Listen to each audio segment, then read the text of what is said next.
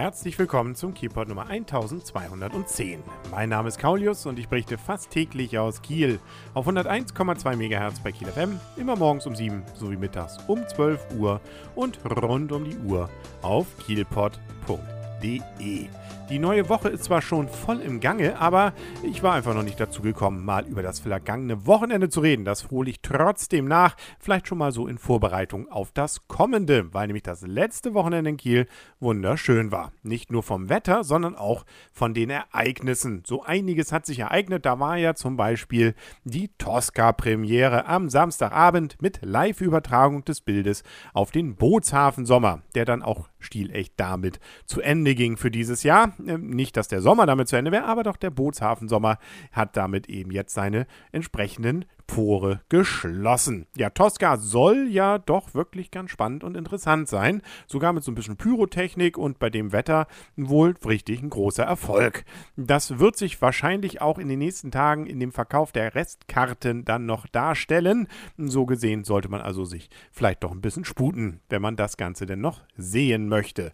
Es ist aber sowieso in Kiel noch viel los. Zum Beispiel noch die gesamte Woche bis zum Sonntag gibt es das Duckstein Festival. Das äh, habe ich ja letzten letzten Jahre auch immer schon darüber erzählt und dieses Jahr wird es natürlich bei so einem Wetter erst recht sicherlich dort sehr, sehr nett sein. Schöne Musik, es gibt was zu essen und zu trinken und äh, dann auch noch der Blick übers Wasser. Was möchte man mehr? Zum Beispiel an Strand.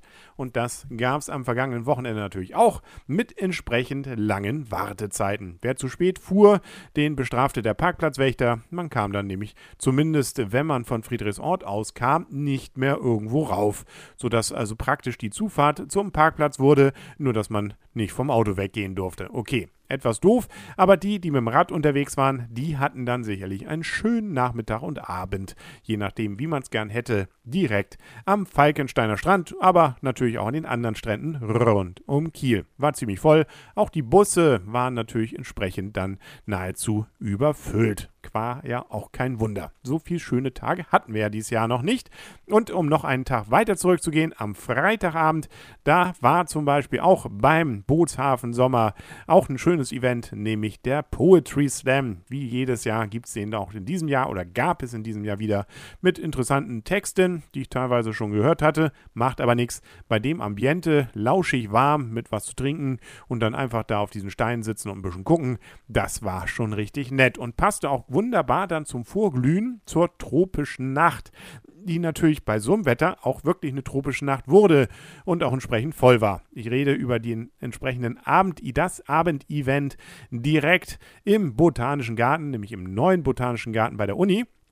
Und allem Anschein nach hat es auch die entsprechenden Organisatoren so überrascht, dass es so voll wurde, sodass zumindest, wenn als ich da ankam, so gegen halb zehn, viertel vor zehn, einige der Stände, insbesondere Essensstände, sogar schon ausverkauft waren. Äh, das dürfte wahrscheinlich nicht so geplant gewesen sein, weil das Ganze ging ja noch bis Mitternacht. Und insbesondere als es dann dunkel wurde, war es auch entsprechend nett, aber vorher natürlich auch, aber natürlich mit entsprechender Beleuchtung in, in den botanischen Gärten, sprich also in den entsprechenden Gewächshäusern waren, aber auch draußen war das nett, nett anzusehen. Aber was zu essen und trinken gab es dann trotzdem noch mit auch entsprechenden Musikeinlagen und insbesondere im Innenbereich äh, zwischen den entsprechenden, ähm, ja, eben Häuschen dort, beziehungsweise in Gewächshäusern, da war es auch richtig lauschig mit Leuten, die dann da auf der Wiese gesessen haben und und und. Also Herz allerliebst, das möchte man am liebsten jeden Abend haben gibt es aber nur einmal. Also muss man auf nächstes Jahr hoffen. Und ob es nochmal wieder wirklich bei einer tropischen Nacht so tropisches Wetter gibt, da möchte ich mal nicht meine Hand für ins Feuer legen.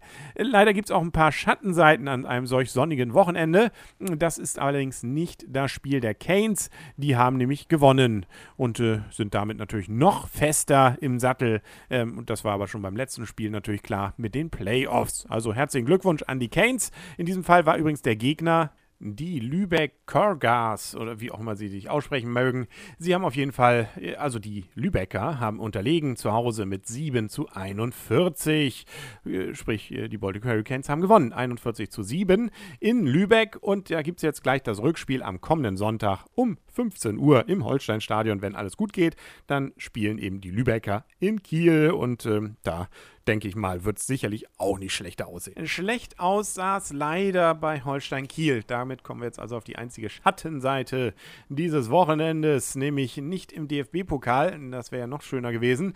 Ähm, so ein schönes Event wie letztes Jahr gibt es leider dieses Jahr ja nicht, weil Holstein sich ja nicht qualifiziert hatte für den DFB-Pokal. Man musste im Halbfinale des Schleswig-Holstein Fußballverbands Lotto-Pokals ran äh, und hat leider auch verloren, nämlich gegen TSV Kropp äh, vor ungefähr 1000 Zuschauern musste man ins äh, Elfmeterschießen nach Verlängerung, weil es immer 0-0 stand.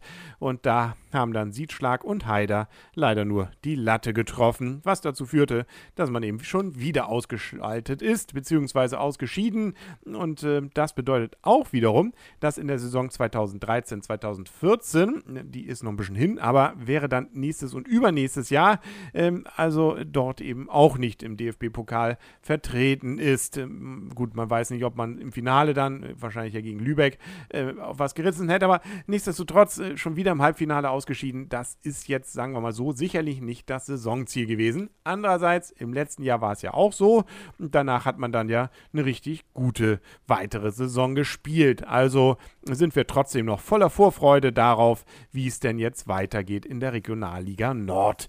Und äh, dann muss eben jetzt der Pokal einfach mal wieder abgeschaltet werden. Kann ja auch nicht alle Jahre äh, und auch nicht alle zwei Jahre äh, zum einem Pokalschreck werden. Das haben wir in diesem Jahr beim DFB-Pokal doch ein bisschen andere Mannschaften übernommen. Da hat man sich einem Anschein nach so einiges von der KSV Holstein abgeguckt. Gut, das war's dann auch für heute mit dem Rückblick nochmal aufs Wochenende. Aber morgen, da geht's in die neue Woche, beziehungsweise ja mittendrin dann schon. Und äh, da gibt's dann weitere Infos über Kiel hier auf kielport.de und auf 101,2 MHz bei Kiel FM. Bis dahin wünscht alles Gute, euer und ihr, Kaulius. Und tschüss.